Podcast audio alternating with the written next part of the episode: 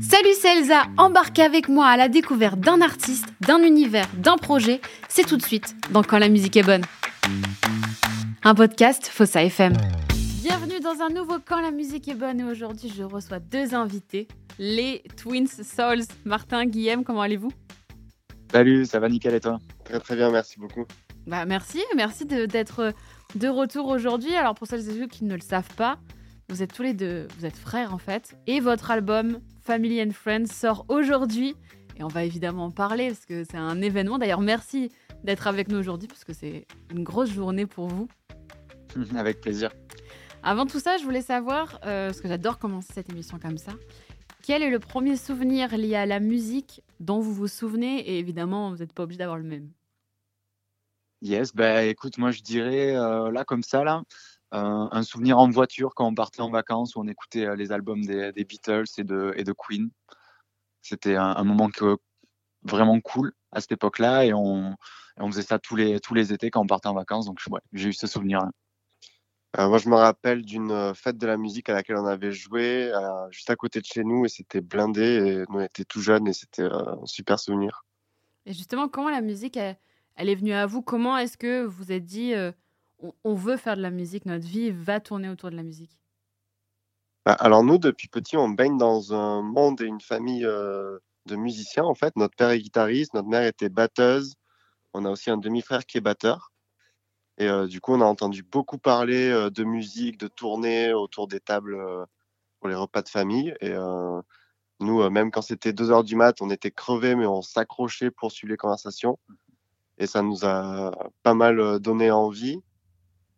Et après, on a écouté un peu les disques qu'avait notre père, surtout notre mère aussi, qui avait euh, des bons goûts musicaux et qui nous mettait des playlists euh, de vieux morceaux et tout ça. Et Justement, il y en a un qui est gu- guitariste, l'autre qui joue de la batterie. C'était des instruments évidents du coup pour vous? Bah, en fait, non, à la base, euh, bah, moi, Martin, je suis guitariste. J'ai vraiment commencé par cet instrument. Et Guillaume, lui, il a un peu tout, tout testé avant de choisir un instrument qui, à la base, était la basse. Mm. Et euh, finalement, en fait, on avait un trio à l'époque. Et, euh, et arrivé un moment où on n'arrivait plus à jouer à trois, ça, on s'entendait plus et tout ça. Donc, on a choisi de se mettre à deux et en fait apprendre la batterie tous les deux pour monter ce groupe.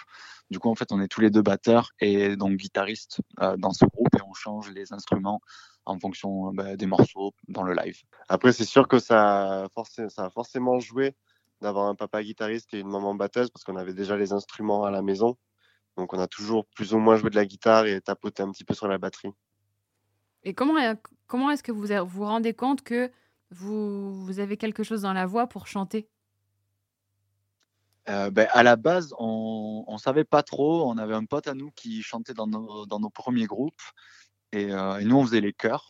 Et petit à petit, en fait, on, on, on était à l'aise à chanter ensemble. En fait, Euh, Guillaume et moi, nos voix s'accordaient bien et tout ça. Donc, on s'est dit, ben, pourquoi pas chanter nous-mêmes, en fait. Donc, on s'est mis euh, à chanter comme ça. Moi, je me souviens que j'adorais euh, chanter depuis petit. Je chantais vraiment des trucs même tout pourris. Et, euh, et par contre, euh, à chaque fois qu'on écoutait Queen en voiture, je tapais les notes euh, les plus hautes du batteur, euh, les gros, les gros trucs super hauts. Ouais. Donc, je savais que j'aimais ça, quoi. Mm, mm. Qu'est-ce que tu appelles les, notes toutes- les, les musiques toutes pourries? Oula. Euh, Oh, des trucs qu'on on saurait même pas nommer. Des, des, des- vieux- des trucs, euh, des, des, enfin, alors, désolé, hein, tout pourri, c'est arbitraire, mais euh, des trucs en français, euh, des vieux trucs que, que je, je savais même pas d'où j'avais écouté ça. Mes parents, ils me regardaient en mode, mais, mais d'où tu connais ce morceau? Et je savais même pas. Et justement, Martin, tu l'as évoqué, avant de former les Twin Souls, vous avez, vous avez formé un trio qui s'appelait The, The Stri- The Strings. Ouais, Est-ce que vous pouvez euh, nous en parler un petit peu? En fait, c'était notre groupe euh, qu'on a monté euh, quand j'étais au lycée. Et, euh, et en fait, on avait une première formule avec un pote chanteur puis, et un pote batteur. Euh, puis ensuite, on a eu une formule en trio, donc Guillaume et moi qui chantions et notre pote batteur. Pote batteur qui a fini par lâcher l'affaire et donc on l'a remplacé en fait par notre grand frère, Mhm. donc comme on te disait tout à l'heure, qui est batteur. Et ça s'est passé super bien pendant un certain temps. On jouait super bien ensemble et tout, c'était cool. Et puis à un moment donné, on, on a commencé à se, euh, nos goûts se sont affirmés. Donc en fait, on s'est rendu compte qu'on n'avait pas les mêmes goûts et que ça marchait pas super bien à trois. Et ça, c'est juste la, notre dernière expérience en fait avant de monter les Twin Souls et de se rendre compte que à deux, on avait vraiment un truc qui bah, qui nous ressemblait vraiment quoi. En fait, avant ça, on se cherchait un peu, on était défini entre Led Zepp et les Beatles un petit peu, tu vois, mais nos références étaient assez présentes dans la musique, je dirais. Et en faisant les Twin Souls, donc en, finalement en enlevant un, membre du groupe, eh bien, on s'est vraiment trouvé nous-mêmes et euh, le son qu'on voulait faire quoi, depuis tout ce temps.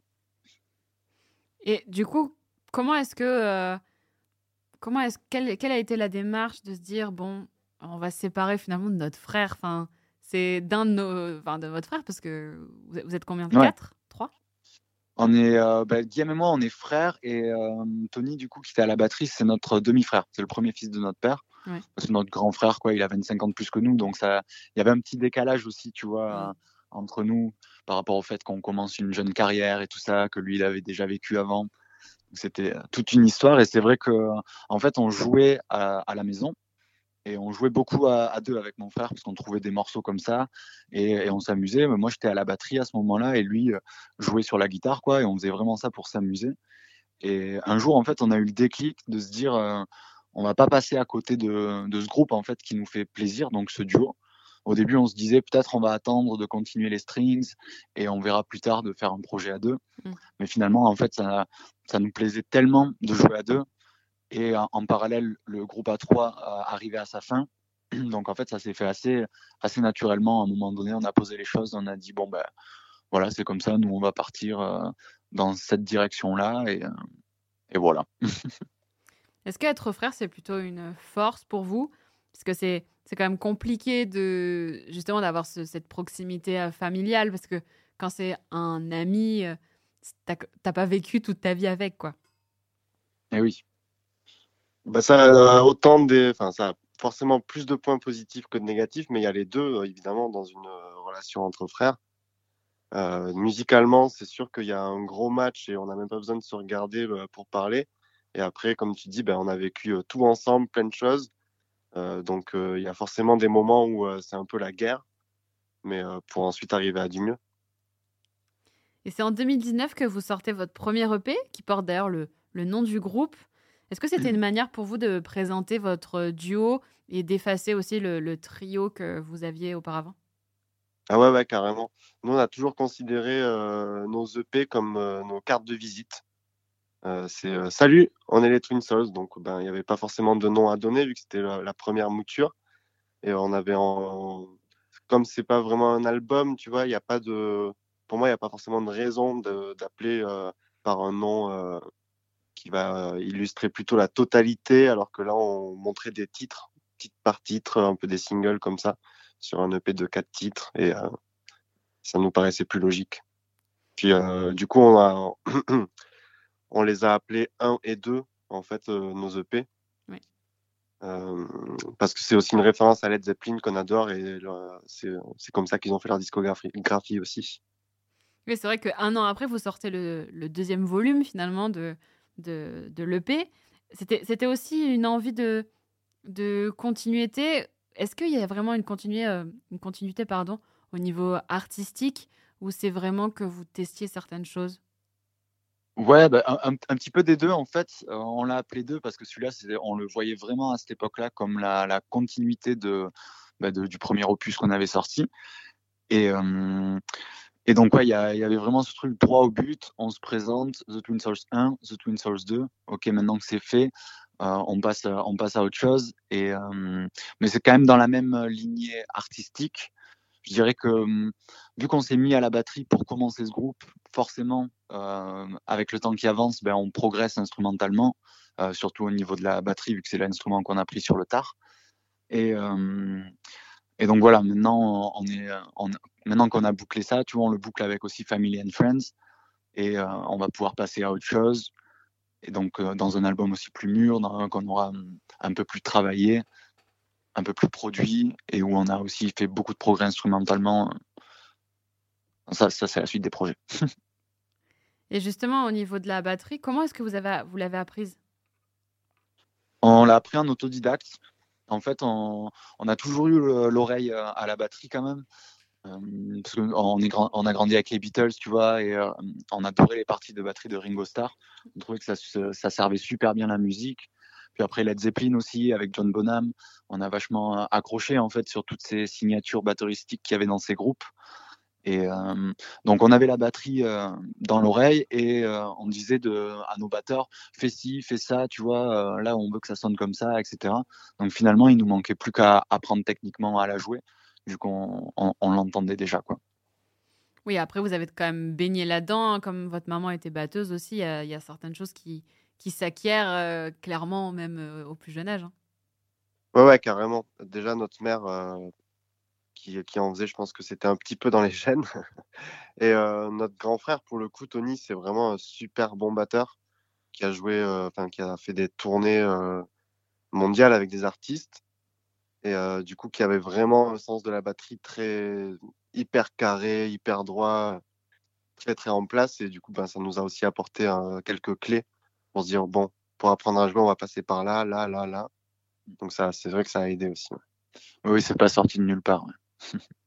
Est-ce que vous pensez que c'est plus facile euh, de d'avoir une, idée du monde de la musique quand on est entouré de parents qui le sont non pas que je veux pas du tout dire que ça t'aide dans ta carrière hein, rien à voir mais euh, est-ce que ça il y a, des choses euh, sur lesquelles as, finalement t'as pas besoin d'apprendre parce que c'est eux qui te l'ont appris? Alors franchement dans le monde de la musique comme c'est aujourd'hui je pense que il serait à l'ouest complet parce que ça a changé et euh, enfin, après euh, il y a la musique et il y a le genre de business de la musique aussi avoir des un tourneur un manager tout ça. Pour le coup euh, c'était vachement plus simple à l'époque qu'aujourd'hui. Il se pointait avec une cassette dans les bars et il jouait nous quand on a dit à notre frère comment il fallait faire pour jouer il, il hallucinait quoi donc c'est quelque part forcément oui ça a aidé pour le côté instrumental pour le côté être en groupe, euh, vu que eux c'était des artistes qui accompagnaient des artistes, il euh, n'y a pas eu vraiment, il y a, enfin, c'est pas tout à fait pareil. le même monde. Mm. Et il vous a aidé pour euh, la guitare? Ouais, c'est en fait notre père, il a une histoire aussi, il a sa propre histoire et du coup c'est vrai que lui, il avait un père qui était assez dur et qui voulait pas qu'il joue de la guitare en fait. Mm. Donc, euh, il n'a pas du tout reporté ça sur nous, mais il nous a pas encouragé.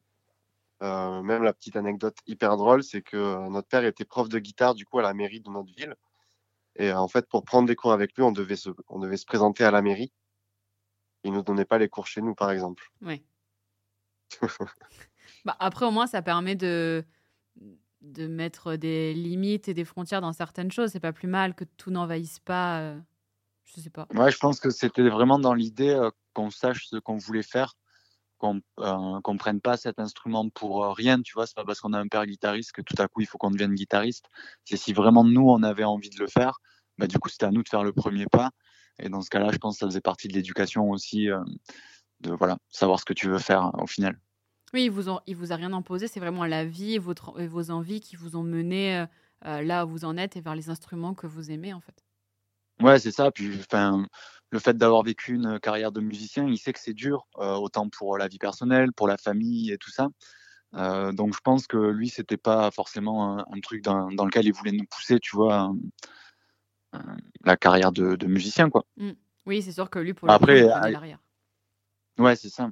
Après, aujourd'hui, ils nous soutiennent vachement, ils sont vraiment derrière nous, nos parents, donc voilà quoi. Ils, acceptent complètement notre choix et sont, bah, je pense même heureux qu'on l'ait pris quoi, finalement. Je le disais en intro, alors aujourd'hui est sorti votre premier album qui s'appelle Family and Friends. Bah, je propose qu'on écoute le premier extrait de cet album qui s'appelle euh, Tenderly et on en parle juste après.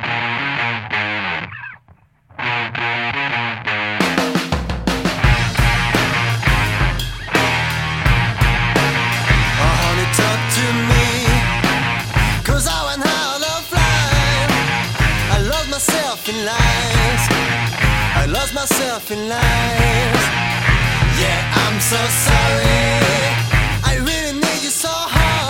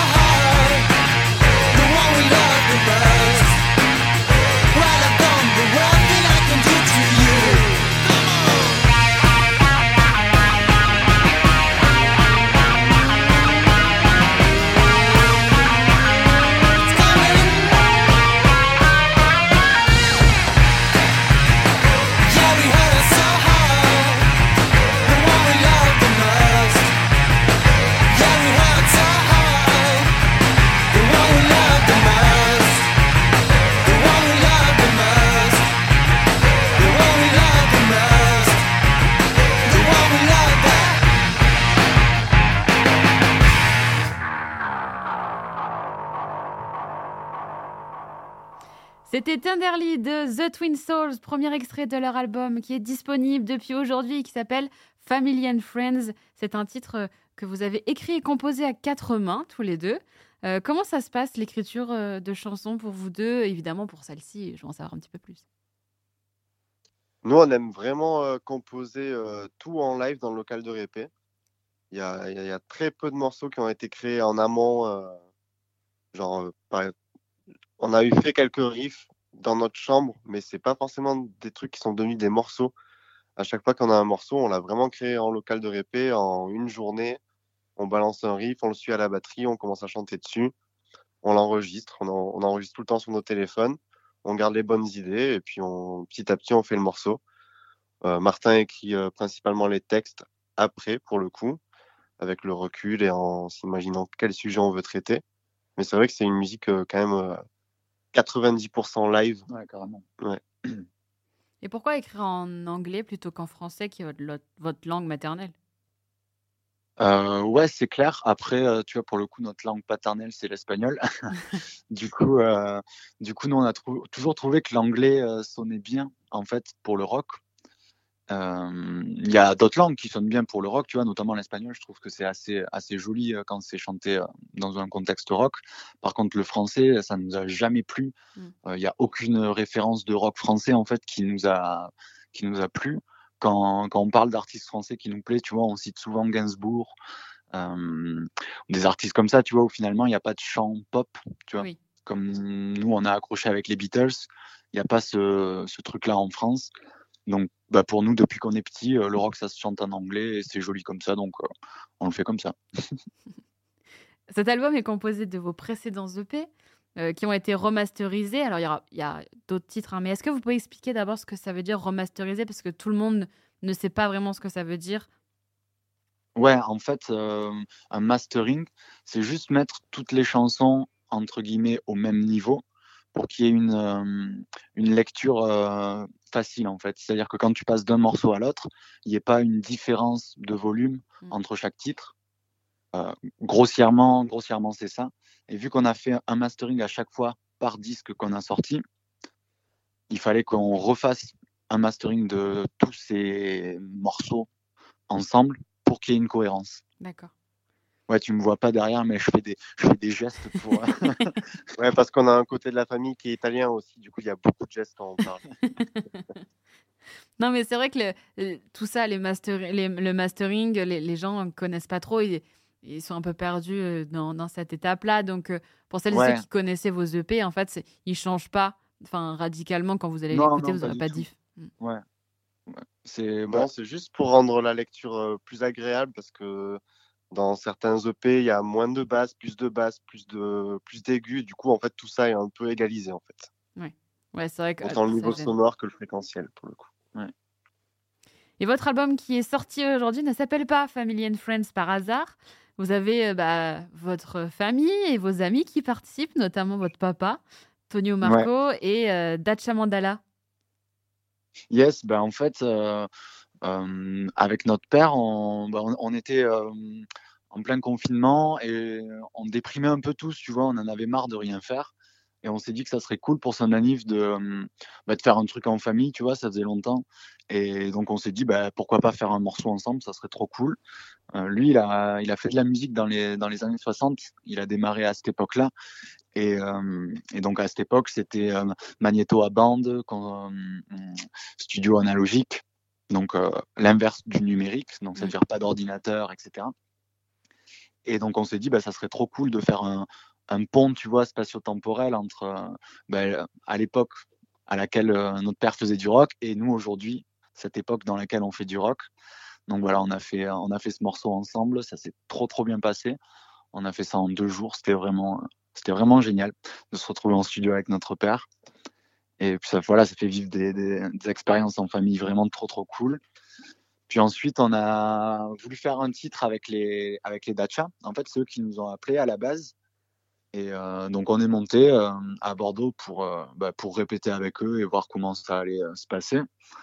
Et finalement, voilà, on a, on a composé ce morceau en, peu de temps. C'était une évidence, ça s'est présenté comme ça et, c'était une trop trop bonne expérience. En plus, on avait déjà fait pas mal de dates avec eux, de, de concerts, du coup, vu qu'on a le même manager et même tourneur. Donc voilà, il y a un lien qui s'est fait euh, directement et c'était vraiment euh, un bon moment. ouais. Justement, tu nous as parlé euh, du confinement euh, et le fait que vous ayez tra- pu travailler avec pop- votre papa sur un- ce titre-là. Comment est-ce que la- des musiciens vivent un confinement qui a duré bien plus longtemps pour vous, euh, dans le sens où bah, la scène, ça a mis du temps à pouvoir être Ouais. réouvert Comment, comment est-ce que vous avez vécu cette période-là, autant euh, bah, complètement chez vous comme nous, comme nous tous? Et euh, c'est parce que je t'en parle parce que tu l'évoques. hein. Ouais, ben en fait, je, euh, dirais que nous, on l'a pris du, bon côté, entre guillemets. On s'est dit, bon, ben, on va profiter de ce temps pour enregistrer de nouveaux morceaux. Du coup, c'est pour ça que notre EP euh, 2 est sorti en 2020, en fait. Et euh, bah, c'était le bon moment pour nous de le sortir. Et tu vois, juste après, donc en 2021, on s'est mis à faire des, des collaborations. Mm. Donc, c'est aussi une façon de, de continuer à faire de la musique. Et finalement, je dirais que ce qui a été le plus dur, c'est le retour euh, à, à l'après-Covid, en fait, où tout le monde a- de la musique a été chamboulé, où nous, on avait déjà fait pas mal de, de trucs en studio. Donc, là, entre guillemets, la prochaine étape, c'était notre premier album. Donc, euh, il y avait euh, encore beaucoup de choses à travailler et tout ça. Donc, finalement, on est retourné sur la route sans, sans nouveau CD, enfin, sans, sans nouvelle actu et tout ça. On a fait quelques dates. Puis, on a vu que vite, en fait, les places se faisaient très, très chères. Mm. Et, euh, et que voilà, euh, tous, les, enfin, tous les groupes qui avaient survécu, entre guillemets, au, au Covid, euh, bah, on avait tous super faim et qu'il fallait voilà, attendre, entre guillemets, notre place. Donc, un peu moins de concerts. Donc, une période un peu plus compliquée. Ouais, c'est vrai que pour le coup, il a fallu recaler sur des, des tournées déjà prévues, deux ans qui n'ont pas pu être faits. Donc c'est sûr que ça a été. Ouais, euh, c'est ça. Ouais, ouais, ouais. Ouais, ouais, il y, a eu- il y a eu des concerts qu'on a reportés euh, quatre fois Ouais. en pensant qu'on pourrait le faire et puis ah, ben reconfiné. Donc il y a des gens, euh, on s'attend, on attendait de se voir depuis plus de, de deux ans, quoi. ouais. Et c'est vrai que du coup, même, en- même pour les programmateurs, ça doit pas être hyper excitant. Enfin, tu vois, il y a pas de, Mm, mm. tu refais pas de travail, tu recherches pas de nouveaux groupes, tu, tu fais juste ce que tu avais prévu, mais il y a deux ans, quoi. C'est assez, euh, enfin, c'est quelque chose qui stagne, quoi. Enfin, moi, c'est quelque Ouais. chose qui m'insupporte pour le coup. hein. Du coup, c'est vrai que même, euh, même le disque Family and Friends, on a mis vachement de temps à le faire. euh, on avait vraiment envie de le sortir. Là, il nous tarde Mm, mm, de le sortir, de l'avoir sur notre merch, parce que ça fait quand même aussi deux ans qu'on y travaille dessus. Ouais. Et- Ça a bloqué pas mal de choses. ouais. Ah, bah, c'est sûr. Et puis en plus, euh, ça a libéré une certaine, euh, une certaine créativité. En même temps, ça l'a aussi enfermé. Enfin, c'était une période très compliquée et qui s'étend Ouais. encore un petit peu jusqu'à aujourd'hui. Mm, mm. Ouais, Ouais, on le subit encore un petit peu. Après, c'est vrai, ça, on, l'a- on le précise quand même. Nous, on a artistiquement vraiment profité de ce Covid pour aussi euh, créer plein de morceaux, répéter beaucoup, progresser à la batterie et revenir vachement plus fort, en fait, après. Donc, ça a quand même eu du positif, hein, on va pas se mentir, Oui, même si c'était très chiant. oui, ça c'est sûr. Pour parler un petit peu des titres, et je continue à- avec celui de vo- euh, que vous avez partagé avec votre papa, qui est né pendant le Covid donc. Euh, il s'appelle Remember. Il a même un clip qui va sortir très prochainement. Est-ce qu'on peut donner Ouais. la date de sortie ou, ou, ou pas? Ce sera le 15 mars. Est-ce que du coup vous Ouais, pouvez nous ben, en parler? Oui, carrément. ouais. Ben, en fait, c'est euh, donc on a voulu reporter euh, cette session un peu magique dont je te parlais, tu vois, en analogique et tout ça, et mettre ça sur image pour faire à la fois un beau souvenir de famille. Et à la base, il n'y avait pas, enfin, on savait pas qu'on allait sortir Family and Friends, on savait pas qu'on allait parler de tout ça et tout. Nous, c'était vraiment histoire de, de faire un joli clip, qu'on ait un beau souvenir, un beau morceau qu'on a composé en fait pour l'occasion. Donc ce- celui-là, c'est un titre inédit. Et, euh, et voilà quoi, c'est un morceau qui, qui, a, qui commence comme une balade en fait, avec un côté un petit peu nostalgique. Euh, Justement, c'était l'idée, tu vois, de, de rappeler un peu les, les vieilles années du, du rock. Et pour finalement, à la fin du morceau, partir dans un truc complètement explosif, euh, un peu, euh, je pourrais vite fait comparer ça à Live and Let Die de Paul McCartney. C'est important Donc pour voilà, vous a- de. Pardon, vas-y, je t'en prie. Ouais, non, non, vas-y, vas-y, j'allais juste euh, conclure en disant la même chose, donc euh, j'avais pas besoin de parler finalement. Est-ce que c'est important pour vous de, de mettre en image, enfin vos clips à chaque fois, on a l'impression, d'être dans le studio avec vous, d'être, euh, parce que bon c'est une caméra, donc d'être plutôt une mouche qui est toute qui est qui tourne autour de vous euh, et qui voit les coulisses d'enregistrement des morceaux qu'on écoute. Euh, ouais, carrément. Nous, on aime beaucoup euh, les clips euh, live, du coup.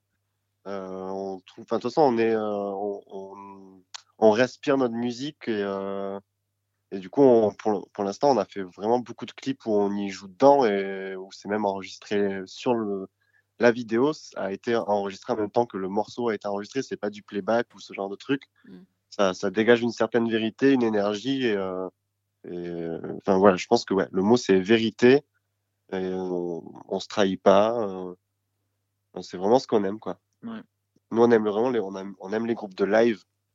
Euh, Il y a plein de groupes qu'on n'a pas vus euh, en live en vrai, mais on regarde leurs vidéos live sur YouTube et on s'éclate euh, à regarder ça quoi. Oui, c'est vrai que le live c'est complètement différent du studio, enfin pas, pas toujours, mais ça apporte quelque chose de plus magique. Oui, c'est clair. ouais. Mm. Il y a l'image aussi, euh, en plus du son, quoi. c'est sûr. Euh, je vais continuer un petit peu le, le- le tour des, de vos friends. Il y a aussi euh. Yarol Poupo, qui a été, le, alors pour celles qui ne le savent pas, Yarol Poupo, ça a été le guitariste de Johnny Hallyday, entre autres. Euh, Mhm. Comment vous vous êtes rencontrés et surtout, comment est-ce que ce titre s'est fait? Alors on s'est rencontrés euh, à Toulouse, on a fait sa première partie dans une salle qui s'appelle le Connexion. Bah, Comme quoi Ouais, c'est clair. Et en fait, euh, là, on s'est juste, on a mangé ensemble et tout, on a discuté, mais il n'y a pas eu de gros rapprochement. On a refait sa première partie euh, à Nantes et il y avait une bonne copine à nous qui l'a refait venir à Toulouse et qui nous a invités euh, pour venir le voir en backstage, donc euh, trop sympa. Et en fait, sur cette première partie à Nantes, il est euh, descendu dans la, dans la salle. Il a fait sa petite story euh, Instagram en nous filmant et en la postant sur ses réseaux sociaux. Euh, il est venu nous voir dans les loges en disant ah, c'était trop cool les gars. euh, Est-ce que ça vous dirait que je vous produise un titre? Donc à la base son idée c'était de nous enregistrer un morceau. Et euh, moi je suis un petit peu malin. et du coup euh, j'ai fait fait à Martin euh, en fait on va lui dire qu'il joue avec nous sur le morceau. Donc on va faire une collab avec lui. Euh, parce que ben, moi perso je trouve que c'est un vraiment pur guitariste. Mm. Il a un super son et le feeling. Ben, la preuve, c'est que le morceau, on l'a enregistré en trois versions et on a répété une demi-heure, quoi. Wow. Et vraiment, euh, son solo, moi, il m'a, ça m'a choqué, quoi. Mm. Hyper efficace. C'est pas, euh, c'est pas du euh, Satriani ou du truc qui va hyper vite avec des... le mec, t'as l'impression qu'il a 12 doigts, hein, mais moi, c'est, justement, ce que j'aime, c'est que trois notes et le mec, il sonne, il a, il a donné son âme dans le morceau. Mm. Et euh, très honnêtement, on préfère vraiment cette version avec lui que la nôtre à deux. Comme quoi. Ouais. Bah, de toute façon, quand on rajoute quelqu'un et quand on le rajoute euh, de manière intelligente, pas juste pour euh, dire viens en plus avec nous, ça, il y a toujours une valeur ajoutée. Ouais. De toute façon, la preuve en est. Mm, mm, mm. Et justement, vous parlez de scène. Euh, en plus d'avoir fait une tournée en France, vous, vous avez même été jusqu'en Espagne. Euh, comment Ouais. est-ce que vous avez, vous avez atterri en Espagne, même si votre papa est d'origine espagnole? Enfin, espagnole. Oui, oui, ça, pour le coup, ça n'a pas de lien. En fait, c'est avec notre, euh, avec notre tourneur. Il a eu euh, un contact, en fait, d'une tournée euh, bah, toute clé en main, en plus organisée, tu vois, sur euh, 11 jours, 10 concerts. Donc, bah, nous, quand on a appris ça, on a fait « Allez, let's go !» C'est quand? Donc, c'était cool. C'était au mois d'avril dernier. Ouais. Et voilà, on, a- on a passé bah, voilà, 10, jours, euh, 10 jours de concert. C'était vraiment trop, trop bien. Ça nous a permis de, de roder nos nouveaux morceaux et tout ça et de euh, bah voilà quoi vivre un peu c'est l'expérience de tourner sur une, une période euh, plus longue que ce qu'on a l'habitude en France en tout cas Et il y a une différence entre le public espagnol et le public français? Non, ils sont. Non, non je... bah, en vrai, ouais, carrément. Les Espagnols, c'est des fous. C'est c'est des malades. Euh, Il y avait des soirs, euh, pour dire la vérité, on jouait devant 20 personnes. Mm. Et on était en backstage, on, était, on se demandait déjà quand on, ent- quand on entendait le bruit qu'ils faisaient, mais ils sont 20 ou 200. c'est incroyable. Et ils foutent le feu. Ils... nous, on a vécu des trucs de malades où on jouait, notre mor- on jouait un morceau pour la première fois, on l'avait jamais fait sur scène. Et euh, à la fin du morceau, ils ont repris euh, le refrain. On avait fini et tout, et puis ils ont chanté le refrain pendant trois minutes, le temps qu'on change de guitare et tout. c'est- C'était comme si c'était pop, pop, pop, pop, tu vois, enfin, Ouais. un truc de malade. Euh, moi, perso, il y avait un, il y avait un soir, on a joué dans un bar, il y avait vraiment pas plus de 30 personnes. Ils étaient tellement chauds que j'ai slamé, enfin, j'aurais sauté dessus et enfin, ils m'ont porté dans toute la salle. C'était, enfin, ouais, c'est en vrai, ils sont hyper chauds, hyper accueillants. Euh, c'était super cool euh, aussi de voir. euh, Il y, a un- il y a un côté un peu à l'ancienne en fait, euh, comment c'est fait là-bas, les tournées et tout. En fait, il y a des même pour jouer dans un bar, ils ont des tickets où il y avait nos gueules dessus euh, imprimées et tout, et ils se ramenaient avec leurs billets, avec nos têtes. euh, ils nous demandaient de jouer euh, tel morceau parce qu'ils l'avaient écouté sur YouTube. Enfin, vraiment des aficionados quoi. Et le rock en Après, euh, Espagne, c'est différent qu'en France? Le, tu veux dire les groupes euh, de rock espagnol? Non, enfin la manière, parce que la manière de consommer euh, ce genre de musique-là plutôt. Je pense que les gens sortent plus voir les lives naturellement sans connaître les groupes aussi. Mm. Euh, après, euh, je pense que mm, c'est quand même un petit peu partout pareil maintenant. C'est tout ça est plutôt euh, démocratisé, je, je pense. Mm. Je sais pas, je sais pas trop euh, comment répondre à ta question pour le coup. T'as une idée, Martin? Au niveau du rock? Ouais. Bah, il y a, il y a beaucoup plus d'engouement qu'en France en tout cas. C'est vrai que nous on était hyper étonnés de voir des je sais pas une, cinquantaine de personnes arriver avec euh, nos billets tu vois. Il y avait nos têtes dessus marqué The Twin les gens ils allaient dans un bar euh, pour le pour le concert quoi. Et c'était vraiment un, un, un bar bar quoi. On était euh, Guillaume et moi on était l'un sur l'autre pour pouvoir jouer mais par contre le bar ils avaient ils avaient euh, loué euh, le matos sono pour faire exploser littéralement le bar c'était vraiment impressionnant et du coup bah il y avait ces ouais ces 50 70 personnes à l'intérieur tout entassées qui étaient vraiment euh, venues nous voir exprès quoi donc en France ça nous arrive assez rarement à moins de faire un énorme abattage de com quoi Oui. Mm. Est-ce que vous avez une scène ou un festival que, que vous rêvez de faire tous les deux? Évidemment, euh, vous n'êtes pas obligé d'avoir la même réponse. Oui, bah en fait, euh, c'est le festival Glastonbury euh, en Angleterre. Mm. Nous, en fait, on, on a craqué quand on a découvert le live des Raconteurs, donc du groupe de Jack White. Euh, sur ce festival-là, je crois que c'était en 2010, donc c'est juste avant qu'on commence nous la musique. Et on a vraiment, bah, on a vraiment craqué quand on a entendu le son qu'il faisait, le, enfin, ce truc en- en- entre vintage et, et musique actuelle. On s'est dit ouais, c'est ça qu'on veut faire. Et un jour, on jouera sur ce festival euh, et ça sera énorme. Bah, je vous le souhaite en tout cas. Eh ben, merci. Qu'est-ce que ça fait de se dire que ça y est, l'album est dispo et il n'est pas dispo qu'en digital, il est aussi dispo en vinyle? Bah, ça fait trop plaisir, ça fait trop plaisir parce qu'on n'avait pas eu les moyens de mettre nos deux premiers EP sur vinyle. Et du coup, là, c'était vraiment le plan de euh, toute notre musique depuis le début et sur un vinyle, tout regroupé. Euh, on adore la pochette, euh, c'est la copine de Martin, Caroline Chou, qui nous a fait la pochette. Il y a que des gens qu'on aime qui ont participé dessus. Euh, on, kiffe, vraiment, c'est trop trop cool. Euh, ouais, on kiffe. Ouais, c'est ça. Et puis, enfin, ça y est, c'est- officiellement euh, sorti, quoi. Ça faisait un moment qu'on attendait ça et c'est vraiment trop cool. Et pour nous, c'est aussi, euh, voilà, histoire de hum, tourner la page de la première partie de notre groupe et entamer la nouvelle, Mm. avec notamment un, un futur album qui va pointer le bout de son nez euh, au courant de l'année euh, 2024, fin 2024, je dirais, ou 2025. Enfin, en tout cas, on, on va communiquer dessus rapidement parce que ce futur album, c'est vraiment notre futur et on est trop trop fiers. On a co- collaboré avec un, un super mixeur. on- Enfin, on est trop content des morceaux. Donc, euh, donc voilà, c'est aussi beaucoup d'excitation, tu vois, de savoir que ça y est, c'est sorti et que maintenant, ben, on passe sur le reste de l'aventure, quoi.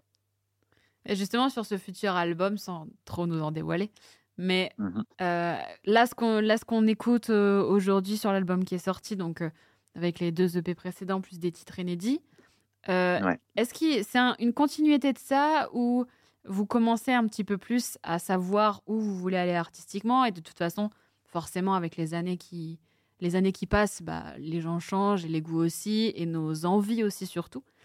Euh, est-ce que du coup vous prenez un, un- un autre petit virage ou est-ce que bah, vous êtes euh, toujours en accord avec ce que vous avez fait et vous foncez? Un, un peu des deux. Je pense que ce futur album est quand même vachement plus affirmé. Pour le coup, on, savait où on voulait aller, on savait la, le, son qu'on cherchait et le type de compo, comment on voulait, euh, comment on voulait les aborder. Donc il y a quelque chose de quand même ouais, beaucoup plus rentre dedans, euh, avec toujours une couleur qui ferait penser à ce qu'on a fait jusqu'à présent, tu vois, un mélange entre tous les styles de rock, un peu de pop et tout ça mais voilà, avec quelque chose de beaucoup plus péchu euh, euh, et ouais, rentre dedans. Ouais, et, euh, en fait, on a tout, ce- tout ce qu'on a fait jusqu'à présent nous a servi aussi à, à nous rendre compte de, en fait, ça, quand on l'enregistre, on aime vraiment euh, ça moins, ça, on le fait mieux sonner, ça, on le fait moins bien sonner. Mm. Et euh, du coup, on avait une setlist. euh, en fait, pour faire un album de 10 titres, on en avait, je pense, on avait 15 morceaux dans lesquels on a choisi. Et du coup, on a vraiment, pour le coup, créé une esthétique d'album euh, en, en- en mettant quelques morceaux plus calmes, quelques morceaux très très énervés, et de composer vraiment une setlist qui pourrait ressembler aussi à un live hein, finalement, Ouais.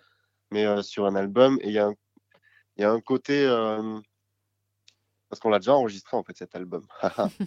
et du coup, euh, il y a un côté très plus évolutif aussi. Moins de- il y a mo- moins de morceaux de 2 minutes 30. Mm. C'est un peu plus, euh, ouais, plus évolutif, plus, plus écrit, on va dire. Euh, si on abusait, on pourrait dire euh, opéra rock, mais sans opéra, quoi. Et justement, que ce soit euh, bah, plutôt pour l'album qui est sorti, vous, tous les Mhm. instruments, c'est des vrais instruments ou est-ce que parfois, bah, comme beaucoup, beaucoup d'artistes font maintenant, vous passez par les ordinateurs? Non, justement, ouais, on, on- nous, on n'utilise que des vrais instruments. Même des fois, pour des sons qui seraient ultra simples à faire par ordinateur, on va préférer le faire euh, nous-mêmes parce que bah, on trouve ça fun de le réaliser. Mm. Mais on n'est pas non plus, euh, tu vois, trop puriste. C'est-à-dire que si vraiment il y a un son, on galère trop à le faire avec nos vrais instruments, on n'aura pas trop de scrupules à le prendre ailleurs si vraiment l'idée est bonne, tu vois. Ouais. Mais sinon, ouais, on préfère rester dans l'authenticité de faire ce qu'on peut faire en live en fait. Tu vois, nous, ce qu'on veut présenter sur, sur CD ou sur vinyle, c'est euh, ce, qu'on fait sur scène, mais avec une légère production en plus pour. euh, ben voilà, quand, quand tu écoutes le CD, ben, le, t'as pas l'image, donc il faut euh, quand même un son un peu plus léché, quoi. Mais sinon, ouais, c'est vraiment la continuité du live qu'on veut printer sur, sur vinyle. Votre vinyle, on peut se le procurer où? Euh, ben, sur euh, pas mal de plateformes euh, du style Fnac, Amazon et tout ça. Euh, sinon, euh, de préférence sur notre site euh, Bandcamp. Mhm. Et euh, de préférence le vendredi entre midi et 14h. Pourquoi? Non, le, le vendredi, en fait, sur Bandcamp, c'est euh, les revenus des disques Ah. reviennent à l'intégralité à l'artiste. Mais il n'y a pas de midi ou 14h, c'est toute la journée. C'est bon à savoir. Ouais, c'est une, c'est Bandcamp, c'est vraiment la plateforme euh, si les gens veulent nous soutenir. euh, c'est là qu'on nous on, on pourra toucher le plus pour ensuite réinvestir dans nos projets. De toute façon, j'imagine que ce lien-là, on le retrouve sur vos réseaux sociaux. Ouais, bien sûr, carrément. Donc n'hésitez tout, pas. tout, euh, Facebook, Instagram et tout. Donc n'hésitez pas si vous voulez vous procurer euh, le vinyle et euh, effectivement, alors pour celles et ceux qui n'ont pas vu la pochette, allez-y, ça vous donnera envie de la voir. Euh, En plus de le- ce qui j'imagine est à l'intérieur. Donc allez-y, procurez-vous-le. Vous savez où il faut vous rendre et surtout les vendredis, vous mettez un petit rappel. Ça se fait sur les téléphones maintenant. Alors aujourd'hui, bah, c'est un jour super important pour vous. Merci en tout cas de d'a- d'avoir été avec moi. Parce que je, sais que les jours de sortie, bon, bah, c'est un peu la course. Et justement, euh, qu'est-ce que vous diriez au, au petit Martin et au, au petit Guillaume qui commence tout juste la musique, euh, si vous pouviez aujourd'hui Euh, en, en conseil, je dirais t'accroches pas trop aux idées reçues Mm. et trace. Euh, tac, tac, tac. lâche pas. Lâche pas parce que c'est dur, mais c'est ce que t'aimes. Et euh, faut s'accrocher quand même. Ouais, quand même. ouais. Ouais. Ah, c'est pas le, le monde le plus serein que vous avez choisi. Non, mais bon, c'est ça peut être tellement beau Ouais. les, les rencontres qu'on fait sur la route, tu vois, des moments suspendus comme ça, ça rattrape quand même pas mal la misère et donc c'est c'est quand même un beau métier. Ouais, puis aujourd'hui, on est une preuve avec la sortie de, de votre premier album et puis d'ici quelques grave. mois, le deuxième. Ben ouais. Bah, merci beaucoup en tout cas d'avoir été avec moi aujourd'hui. Avec plaisir, merci à toi. Avec plaisir, ouais, C'était cool. merci beaucoup. Alors, je vous propose, euh, pour euh, finir, de choisir et même d'annoncer la musique avec laquelle on se quitte, parce qu'il y a d'autres morceaux que celui qu'on a écouté, euh, qui a été l'introduction de, de, de ce Family and Friends. Lequel est-ce que vous voudriez faire découvrir à celles et ceux qui nous Eh écoutent? bien, euh, on en a beaucoup parlé, alors on a qu'à mettre le morceau avec notre père, euh, Remember. Eh ben voilà, on écoute ces titres. Merci beaucoup les garçons. Merci à toi. Et puis je vous dis à très vite pour le deuxième album. À Yes, salut. Ciao, ciao.